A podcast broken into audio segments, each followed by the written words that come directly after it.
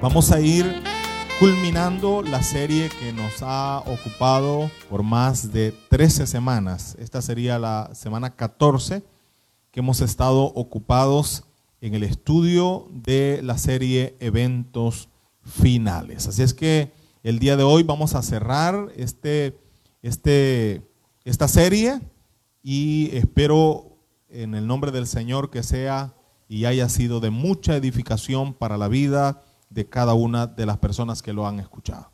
También ya estamos preparando, ya estamos casi listos para una nueva serie. Estoy muy emocionado, muy contento porque son temas muy especiales que yo estoy seguro que la iglesia va a amar y que la iglesia va a ser bendecida a través de estos estudios de la palabra del Señor. Ubiquémonos en el texto de Apocalipsis capítulo 22 y vamos a leer a partir del versículo 6. El título para el día de hoy, La venida de Cristo está cerca. Ese es el tema del cierre de la serie Eventos Finales. Y me dijo, estas palabras son fieles y verdaderas. Y el Señor, el Dios de los espíritus de los profetas, ha enviado su ángel para mostrar a sus siervos las cosas que deben de suceder pronto. Versículo 7. He aquí vengo pronto. Bienaventurado el que guarda las palabras de la profecía de este libro. Yo, Juan, soy el que oyó y vio estas cosas. Y después que las hube oído y visto, me postré para adorar a los pies del ángel que me mostraba estas cosas. Pero él me dijo, mira, no lo hagas, porque yo soy consiervo tuyo, de tus hermanos los profetas, y de los que guardan las palabras de este libro. Adora a Dios. Versículo 10. Y me dijo, no selles las palabras de la profecía de este libro, porque el tiempo está cerca. El que es injusto sea injusto todavía. El que es inmundo sea inmundo todavía. Y el que es justo practique la justicia todavía. Y el que es santo santifíquese todavía. He aquí yo vengo pronto y mi galardón conmigo para recompensar a cada uno según sea su obra. Yo soy el alfa y la omega el principio y el fin, el primero y el último. En los versículos anteriores del capítulo 22, mantenga su Biblia abierta ahí, es decir, los versículos 5 hacia atrás, y en el capítulo 21, la parte final que vimos la semana pasada, nos habla del estado eterno y en especial hay una descripción de la revelación de la Nueva Jerusalén, que es lo que hemos terminado en la última parte.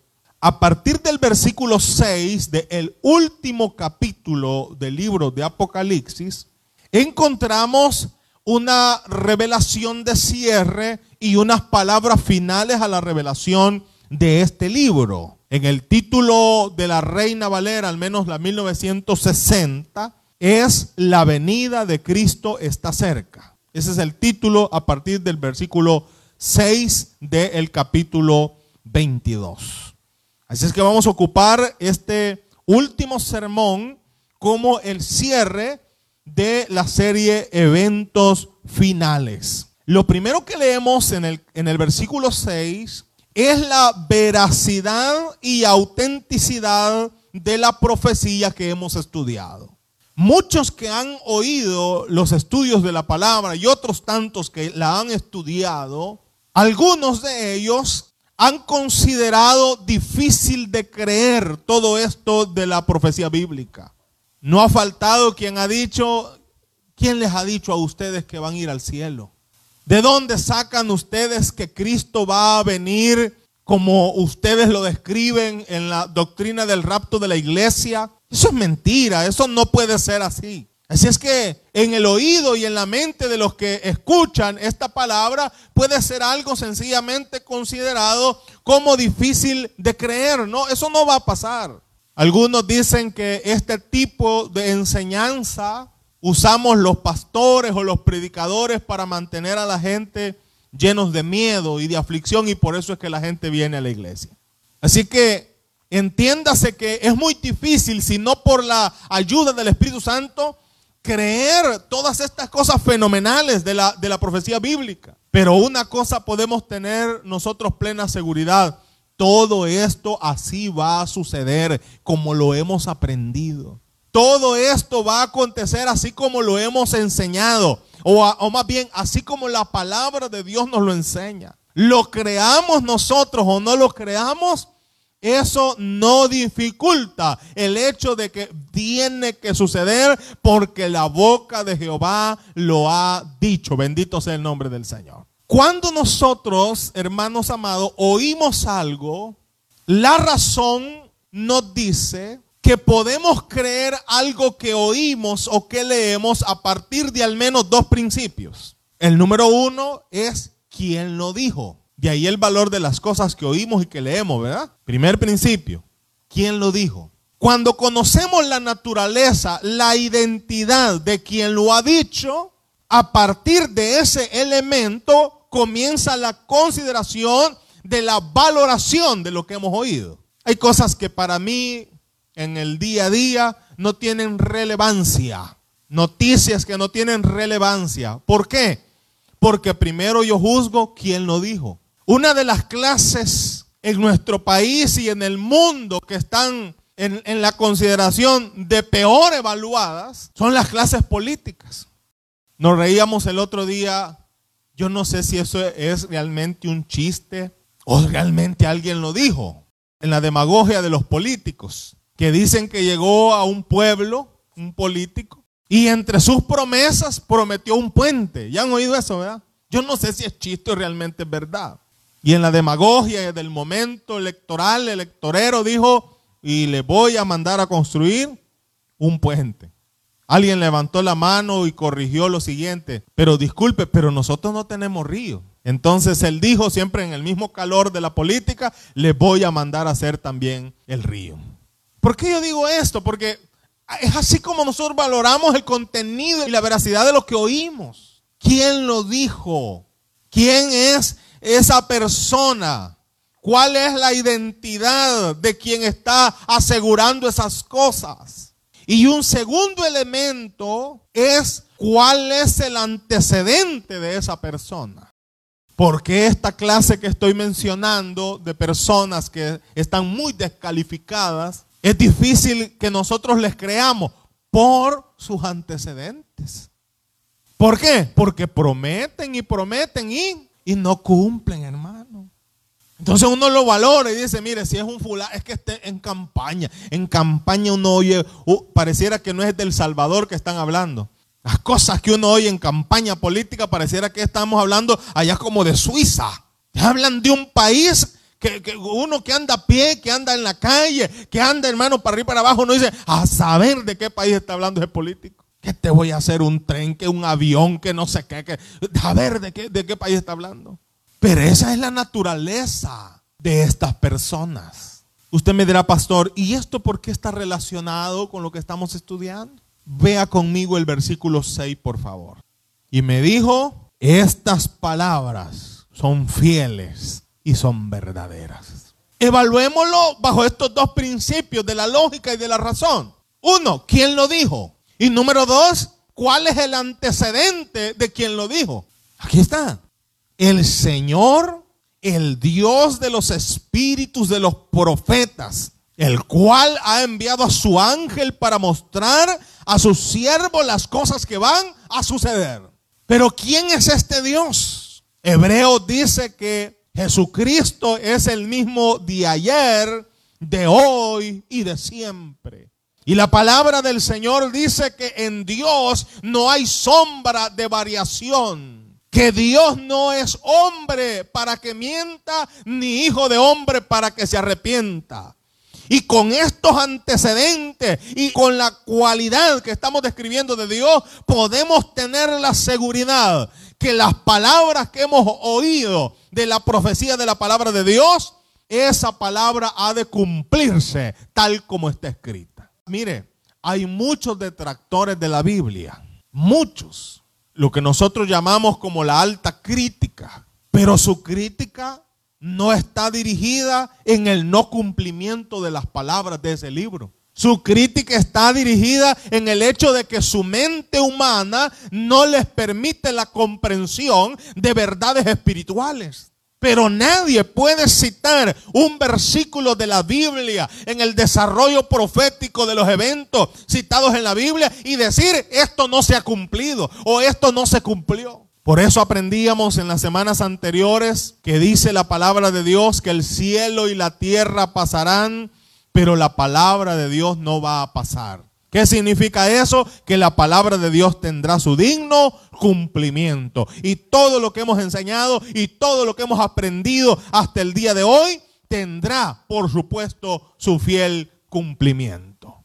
Al final del versículo 6 dice que estas cosas que se han revelado deben de suceder pronto. ¿Qué significa cuando te hablan de un suceso que va a acontecer pronto? Esto habla primero del tiempo, es decir, ya viene, ya va a suceder. Pero en este versículo tiene un elemento extra y es lo inesperado de ese evento. Así que la venida del Señor y las cosas que han de suceder proféticamente hablando Dice en el versículo 6 que van a suceder pronto.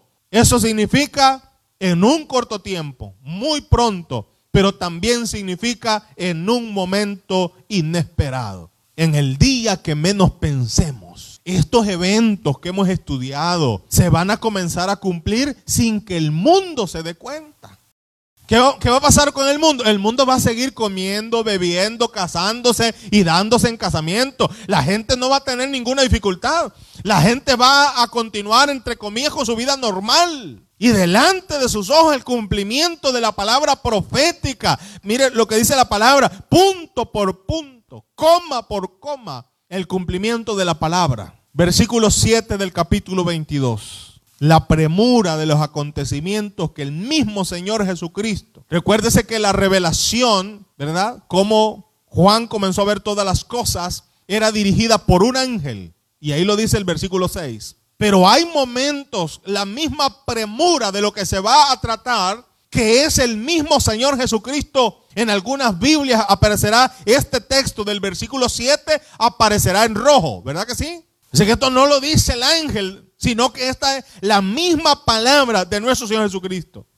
Y dice el versículo 7, he aquí otra vez vengo pronto. Bienaventurado, muchas veces feliz, el que guarda las profecías de este libro. En los versículos 8 y 9 hay un incidente ahí registrado que nos permite poder hablar de algo muy interesante. Veámoslo por favor, versículo 8 y 9. Y después que las hube oído, dice el apóstol, y visto la revelación, me postré, dice Juan, para adorar a los pies del ángel que me mostraba estas cosas. Hay un error ahí, ¿verdad? ¿Cuál es el error? O sea, hay un incidente y dice, pero el ángel no recibió la adoración el ángel, que ya es mucho decir en relación al ser humano. Por eso le digo, un incidente que nos permite tratar y entender un tema muy interesante. Yo me imagino el ángel interrumpiendo aquella determinación de Juan. Ya vamos a, hablar un poquito del porqué de Juan de estas cosas, ¿verdad? Pero, pero veamos esto. Yo me imagino la interrupción que hace el ángel. ¡Ey! ¿Qué pasa? ¿Por qué estás haciendo eso? Detente, mire lo que dice. Pero el ángel me dijo, aquí el texto no nos permite visualizar el grado de urgencia con la cual el ángel le llama la atención a Juan. Pero se imagina un ángel con todo el poder que tiene un ángel. ¡Ey, qué, te pasa! Espérate, hombre, no, hombre, eso, eso no está bien. Y mucho dice de las prácticas que son normales en algunas religiones como en la religión romana el tema de la adoración a seres vivos o muertos, a seres terrestres o angélicos, que aquí en la misma Biblia dice que no es correcto hacerlo. No recibió el ángel la adoración. Aquí los hombres hasta extienden la mano para que le, besen la mano.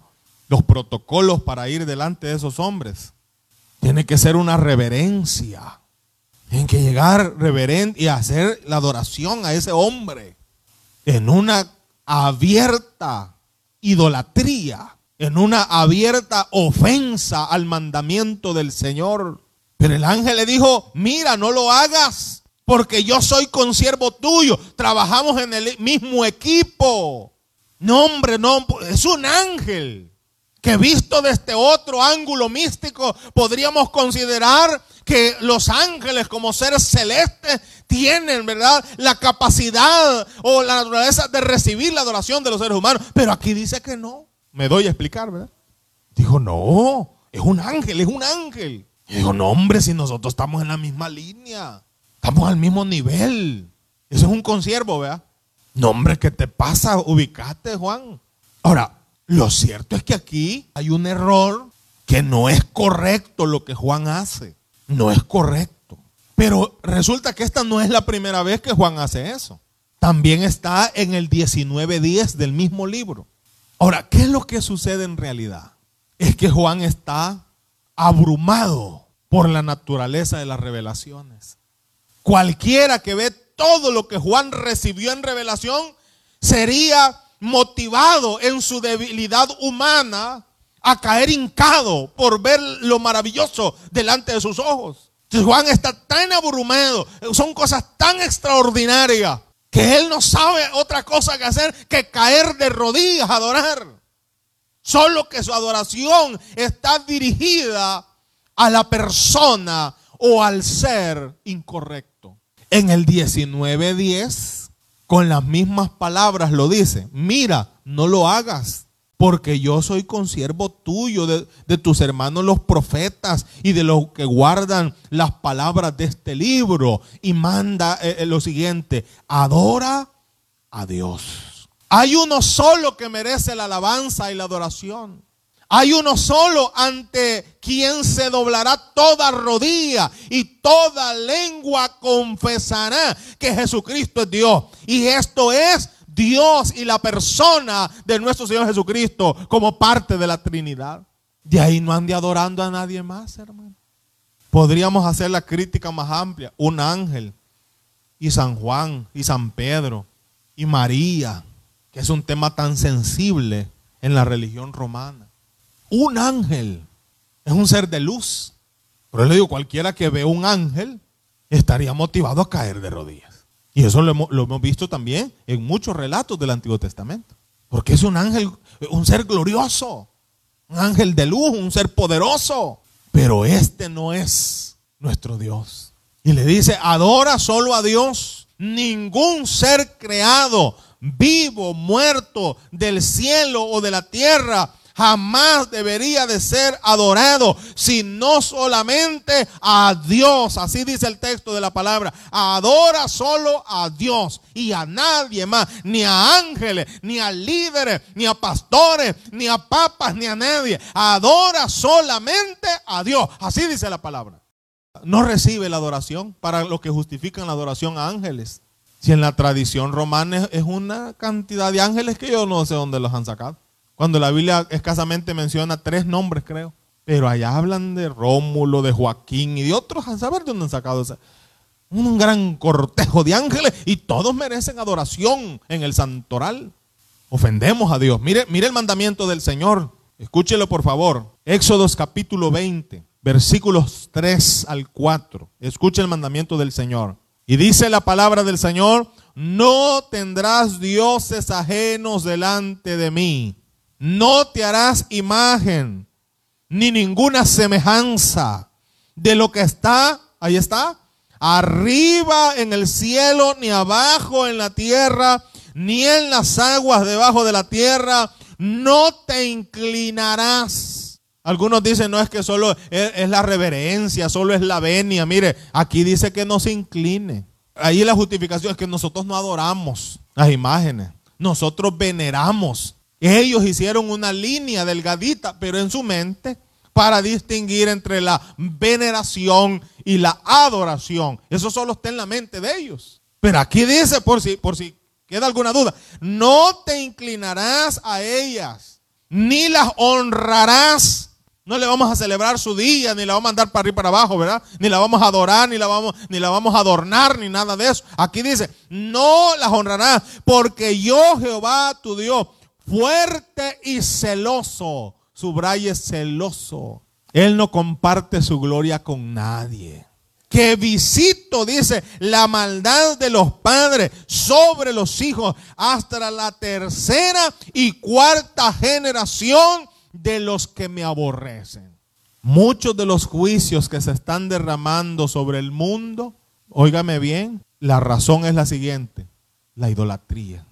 Aquí se adora desde el África, los monos, las vacas y los animales, hasta zapatos de, santos, sangre de santos, huesos de santos, ropa de, de santos, pero entre comillas, ¿verdad?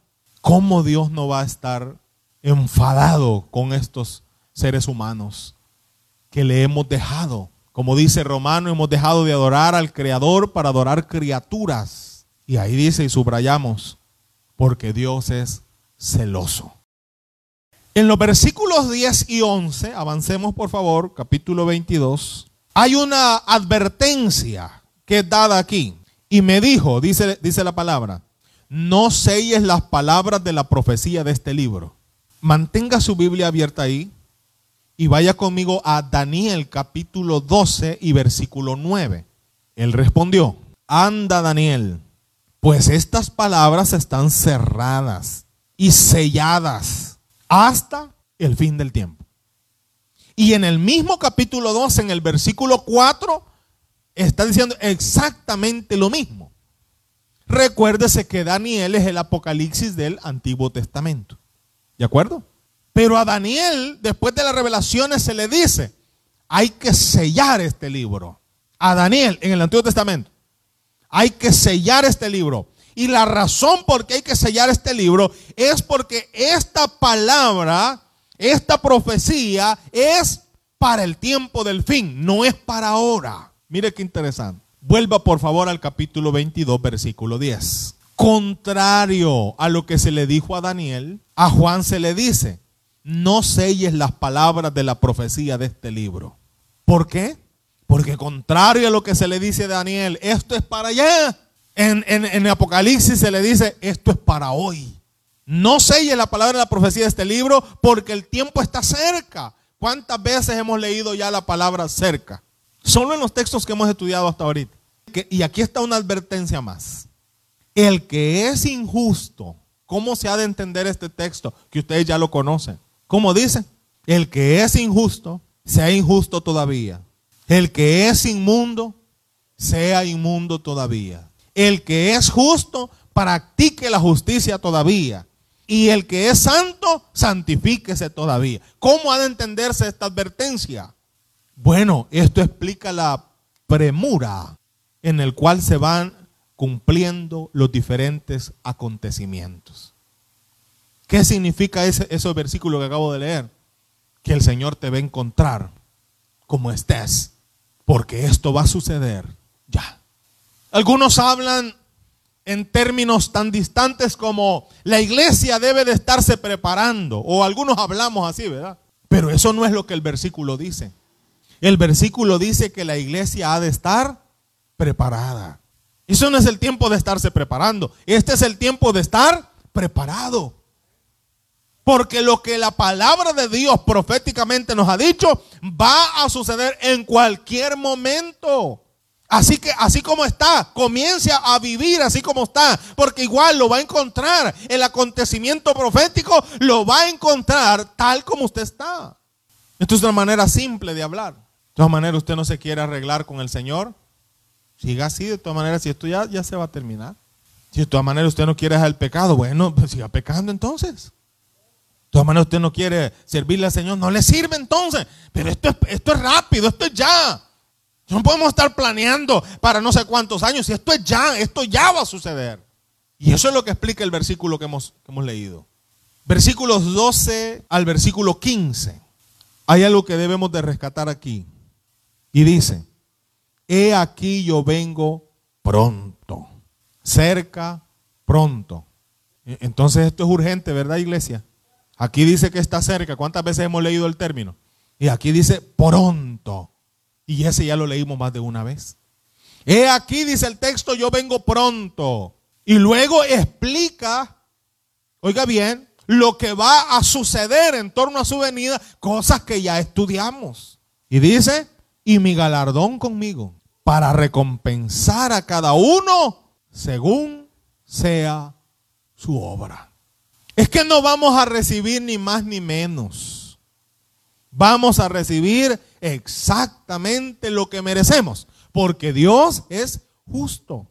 Esto lo aprendimos allá en 2 de Corintios capítulo 5 y versículo 10 cuando hablamos del tribunal de Cristo. Y hay un texto ahí que dice, porque es necesario que todos comparezcamos ante el tribunal de Cristo para que cada uno reciba según lo que ha hecho mientras estaba en el cuerpo, sea bueno o sea malo. Aquí nos enseña algo bien interesante. Es decir, que después de haber salido del cuerpo, ya no se puede hacer nada. Para aquellos que creen que eh, al muerto hay que hacerle y hay que hacerle no sé cuántas cosas para que haga esto y lo no, una vez salió del cuerpo, ya no se puede hacer nada.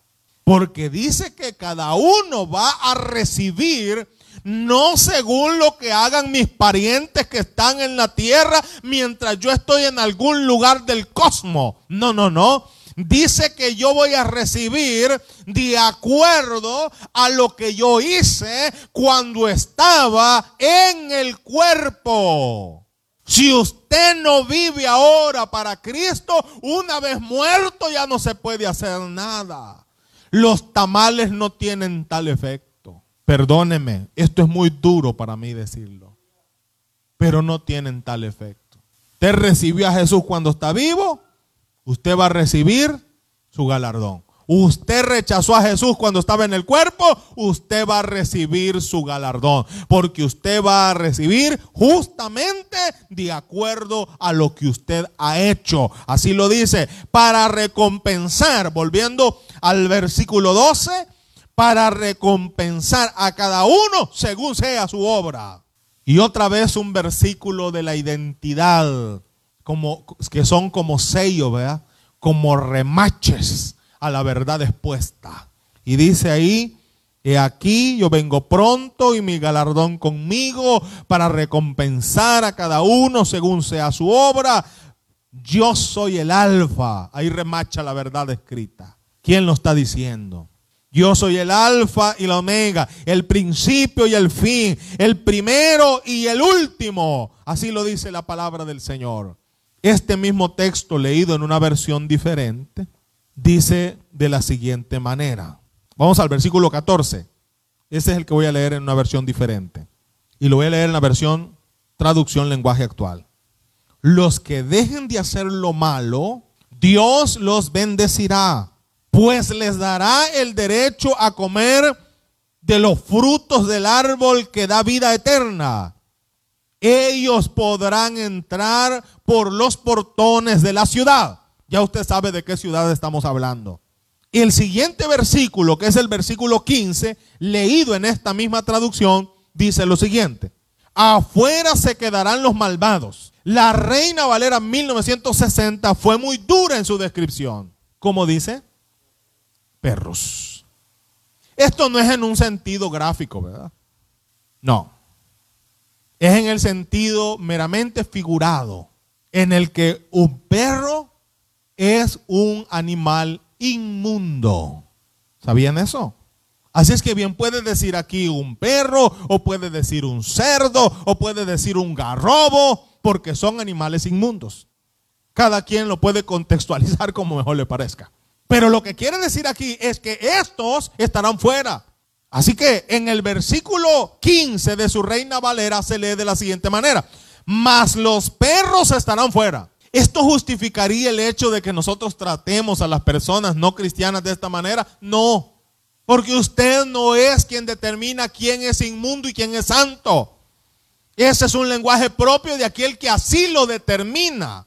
Y así conoce la veracidad de la santidad o de la inmundicia de quien vive de acuerdo a los principios del Señor o que no vive de acuerdo a esos principios. Así es que usted y yo no podemos tratar a las personas en ese lenguaje. ¿Por qué? Porque usted no puede determinarlo. Pero Dios sí puede hacerlo. Porque Él sabe quién es el inmundo, como también sabe quién es el santo. ¿Me estoy explicando, hermano? Pero los perros estarán fuera. Y los hechiceros. Parte del mismo listado del 21.8. ¿Se acuerdan?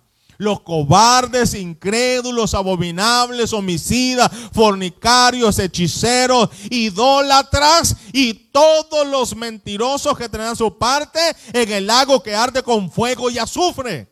Aquí dice que los perros estarán fuera, y los hechiceros, y los fornicarios, y los homicidas, y los idólatras, y todo aquel que ama y hace mentira. El menú es muy amplio, hermano. Cada quien a, a ver dónde cabe. Pero al final lo cierto es esto, estarán fuera. Allá aprendimos que serán lanzados en el lago que arde con fuego y azufre. Así es que en los versículos 14 y 15 tenemos una bendición y una maldición. En el primero de los versículos dice, bienaventurados los que lavan sus ropas. ¿Qué significa eso? Vivir en justicia, vivir en santidad. ¿Ya lavó la ropa usted, hermano? Bienaventurados los que lavan su ropa para tener derecho al árbol de la vida y para entrar por las puertas de la ciudad, específicamente hablando de la nueva Jerusalén, donde la iglesia vivirá la eternidad. Esto ya lo hemos estudiado. Avancemos un poco más para ir ya casi terminando.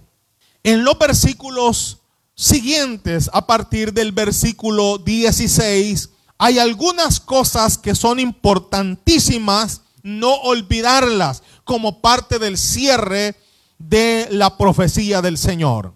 Primero, siempre en el mismo orden, en el versículo 16, habla de la identidad del que está dando esta palabra. Porque esto es sencillamente importante. Que cuando usted escuche una, qué sé yo, una noticia, primero hay que saber quién lo dijo. ¿De acuerdo? Por eso no se lee cualquier cosa, ¿verdad? No se puede leer cualquier libro. Primero, pregúntese, ¿quién lo dijo?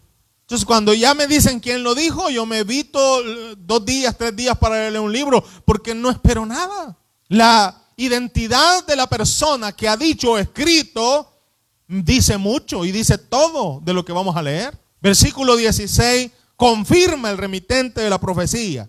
Yo, Jesús, he enviado mi ángel para daros testimonio de estas cosas en las iglesias. Yo soy la raíz y el linaje de David, la estrella resplandeciente de la mañana.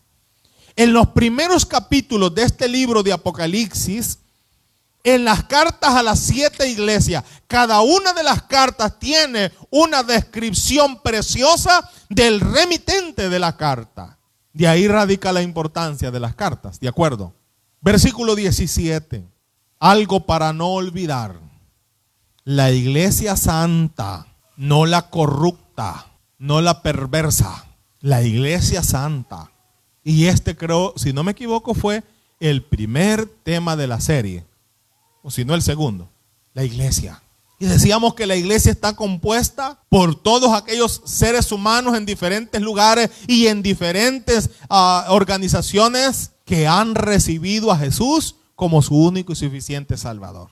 Cuando decimos la iglesia, estamos hablando de todos los bautistas o todos los pentecostales, ¿no? ¿Verdad, ¿verdad que no? Estamos hablando de todos aquellos seres humanos que han recibido a Jesús como su único y suficiente Salvador evidenciado, decíamos, a través de su nuevo nacimiento. Así que vuelvo al versículo 17. Esa iglesia santa, no la que de vez en cuando viene, no la que de vez en cuando ora, no la que no sabe si es o no es, no la que está medio zancochada, no la que medio cristiano, medio pagano. Con eso es otra cosa. El que es inmundo sigue inmundo todavía. Y el que es justo, justifíquese todavía. Esa iglesia santa, dice la palabra, anhela. Mire, aquí hay una, una muestra, un pequeño test para que usted se dé cuenta si usted es de la iglesia de Cristo. Un pequeño test. Una sola pregunta.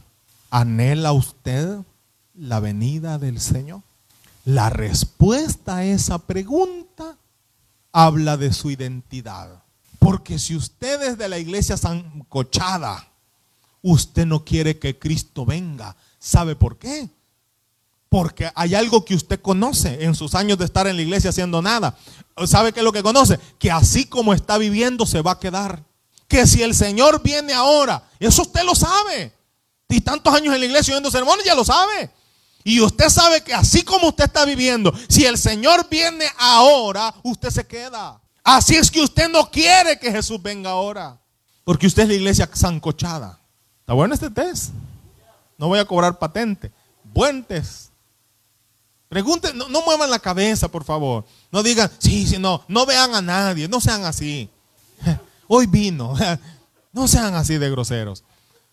Pero esta, mire, la respuesta a esta pregunta me va a decir todo.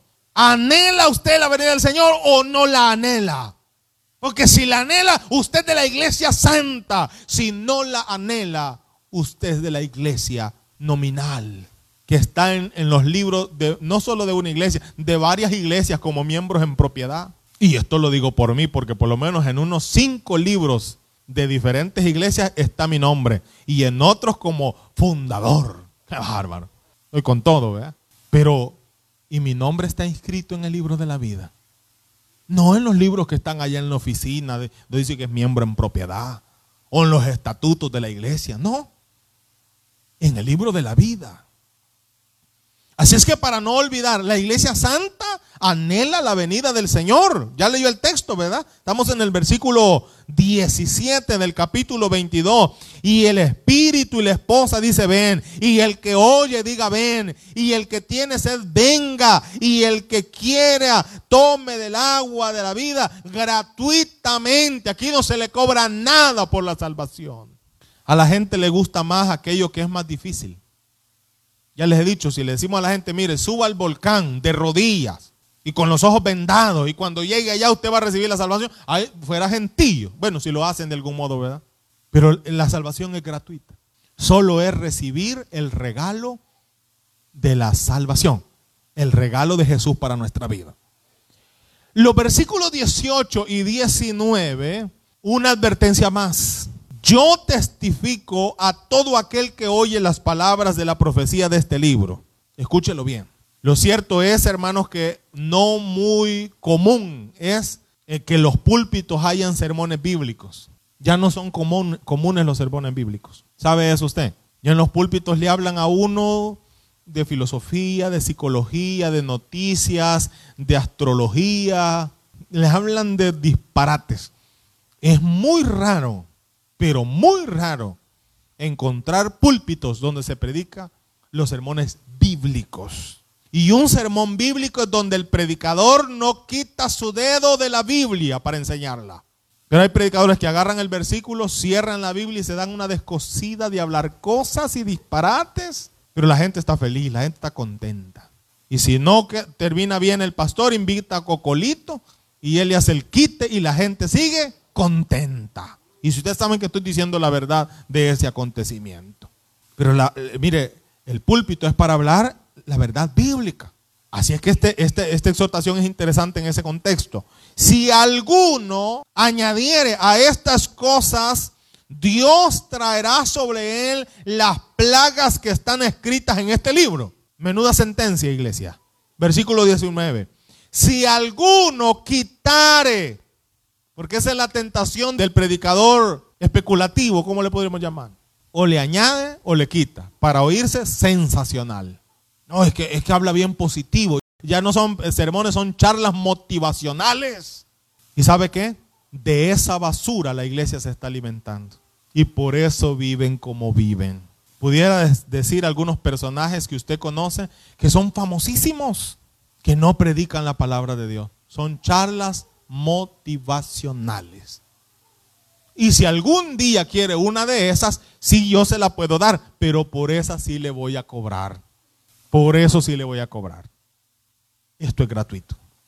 Entonces ya no está de moda, ay, ahí solo estudio bíblico y Biblia y Biblia, bonito allá, el, aquel, que casi se me sale el nombre, lo digo, no, bien, bien positivo, hablé bien galán, y después de que uno oye a ese hombre, se siente campeón, saca el campeón que hay dentro de ti, ya lo dije, ¿verdad? ¿ya que ya lo dije? Esas se llaman charlas motivacionales. Yo no digo que no sirvan, sí sirven en un plano humano en el contexto humanista, pero eso no te va a llevar al cielo.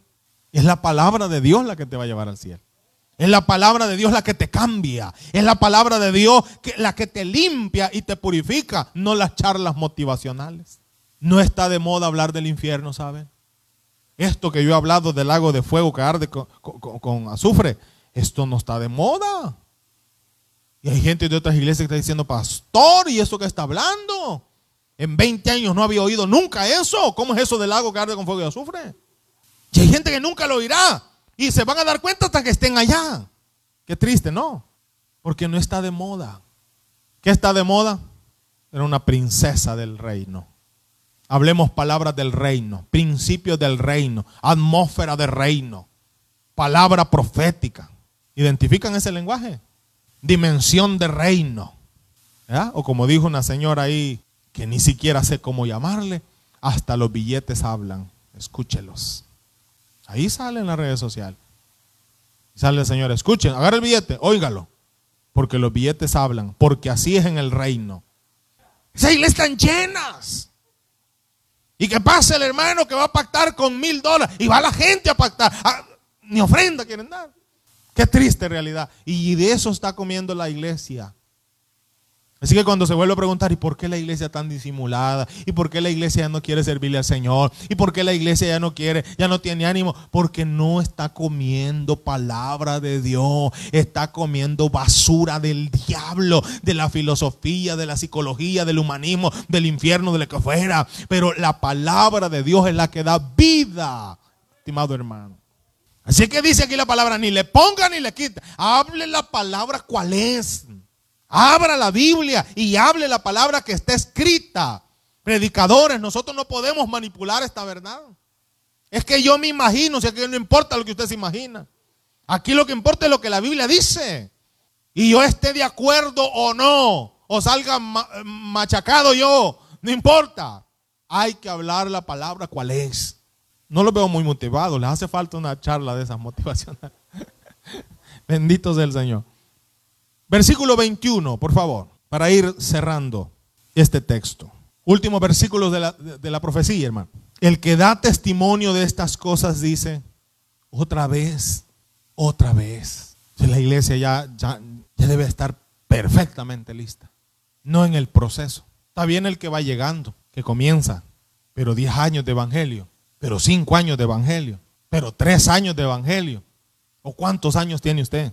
Ya debería de usted estar absolutamente preparado delante del Señor.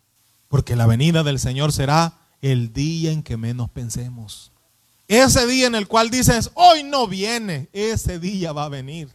Ese día en el que te diste, perdón la expresión salvadoreña, esa descolgada al pecado, a lo mejor ese día va a venir. Por eso es que nosotros tenemos que estar preparados 24/7. Porque mire lo que la palabra dice, ciertamente vengo en breve vengo pronto, estoy cerca. Eso es todo lo que hemos leído al cierre de la profecía. Así es que si hay una manera de cerrar la profecía, sería diciendo lo siguiente, ciertamente Él viene en breve. Si hay una palabra, como quiero cerrar esta serie, eventos finales, será diciendo, Él viene en breve. Él no tarda. Y todas las cosas cuales hemos estudiado a la luz de la palabra tendrán su fiel cumplimiento y Él viene para recompensar a cada uno según sea su obra. No te van a dar más ni te van a dar menos. Una pregunta final. ¿Ya está preparado usted? Recordemos un poco lo que nos enseña Mateo 25 y nos habla de 10 vírgenes. Y yo lo veo desde este ángulo. Las 10 estaban en la iglesia y las 10 tenían lámparas. ¿De acuerdo? La diferencia era que unas tenían aceite suficiente para esperar al esposo, pero el resto no tenían aceite suficiente para esperar al esposo. Y avanzando la noche, el aceite les hacía falta. Y lo que vieron más fácil fue decirles a las prudentes, regálennos. Y ahí yo esta crítica que usted bien puede no estar de acuerdo. Aquellos que solo piden, ay, ora por mí. Yo he enseñado que es necesario y es parte del mandamiento de la iglesia del Señor la intercesión. Pero a mí alguien que ni viene ni se congrega y que me esté diciendo quiere por él, a mí hasta me da un poco de molestia. Y no es porque no oro por él. Dios sabe que oro por él. Pero me dan, me dan ganas como decirle, mire, ¿por qué no viene el domingo y el miércoles y el viernes y oramos juntos? Porque es una manera de vivir su cristianismo light. No, no voy a ir, ya hace un mes no voy, pero oren por mí. No se les vaya a olvidar, pastor. Hay gente que, mire, no viene y a lo mejor ya no regresen, pero siempre me escriben, hermano, no deje de orar por mí. Pero hay un compromiso ético en el cual no les puedo decir lo que pienso. No se puede, hermano. Donde están dos o tres, dice el Señor, vengamos. Y aquí está abierta la iglesia. Y a partir de esa semana va a estar abierto un día más. Si es que no hay razón para quedarnos en casa, porque Él viene en breve. Esto es, un, es una tribulación momentánea, pasajera, pero nos está esperado galardón delante de la presencia del Señor. ¿Ya está preparado usted? ¿Ya está listo para irse con el Señor? Y si Jesús viniera hoy, porque Él puede venir hoy, ¿verdad? Y la pregunta sería, ¿está preparado? ¿O quiere usted que venga? Como me dijo alguien, ojalá el Señor no vaya a venir ahorita porque me va a hallar en un relajo tremendo. No, me decía, cada vez que yo le decía, hermana, una anciana, ya se murió y no sé en qué calidad se fue. Yo le decía, hermana, ya el Señor ya va a venir. Y ella me respondía, ojalá no vaya a venir ahorita, porque mi vida es un desastre. Pero usted ya debe de estar listo porque en un abrir y cerrar de ojo, como el relámpago, así será la venida del Hijo del Hombre. Gracias al Señor por esta palabra que nos ha regalado el Señor, porque nos ha dado la bendición de estudiar por 14 semanas esta preciosa serie, eventos finales.